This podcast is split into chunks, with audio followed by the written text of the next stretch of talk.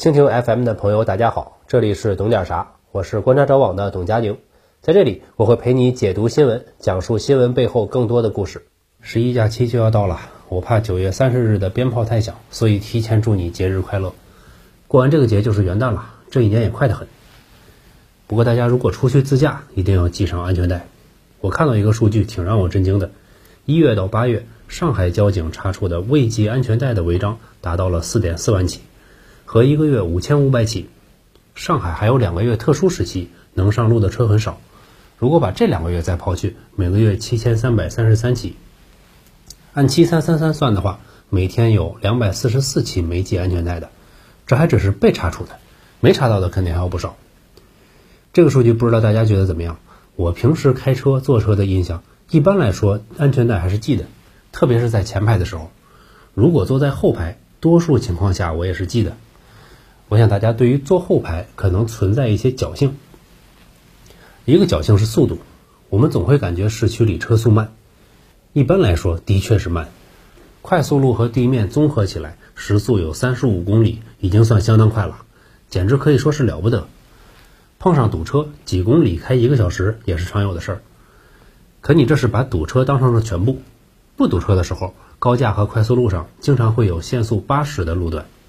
八十公里其实就挺快了，城市周边的高速不过也就是九十到一百二之间，八十公里的时速发生了碰撞，很容易撞向隔离墩。另外呢，即便是在城市内的高架路、快速路上，往往会有很多车超速，这个我们实事求是，我们普遍都会感觉超速一点不会被罚，尤其是今年四月初以来，有一个超速不高于百分之二十不记分的说法，这个说法我当时就关注到了，它是这样。《道路交通安全违法行为记分管理办法》，公安部制定的，更新了一版，二零二二年四月一日开始实行。对于普通小客车，在高速和城市快速路上行驶，超速百分之二十以下的不记分。也就是说，限速六十的最多能开到七十一，限速八十的最多能开到九十五，限速一百二的最多开到一百四十三，不会记分。这次计分变化初衷我可以理解，就是提高道路的使用效率，在不堵车的时候，对轻度的超速不计分。但是注意，第一，只针对普通小客车，也就是平时我们见的最多的私家车，有几类是不在这个范围内，像校车、中型以上客货车、危险物品运输车。第二呢，轻度超速只是不计分，但不意味着不违法，违法了除了记分还有别的处罚。像罚款或者警告。那么一百二十的时速超到一百四十三，这个速度也非常快了。就算是限速八十的路段，开到九十五，这速度也相当有危险性。所以我说的是什么意思呢？就是八十公里的时速已经是很快了。现在又有了一个新规，限速八十，很可能驾驶员会超速到九十五。所以不要以为城市内的道路就是慢的。第二个侥幸就是他人的影响。如果我坐后排，只有我一个人，我通常是会系安全带的。可是如果后排不止一个人，他也没有系，我就会觉得好像也没必要。我心里就会自己琢磨，他不会用怪异的目光看我吧？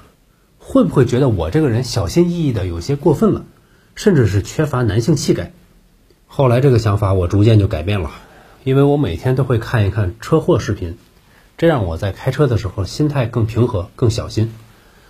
坐后排的时候，我根本不会考虑别人的目光，就是要系安全带，随便你怎么想，我保证我自己的安全是最重要的。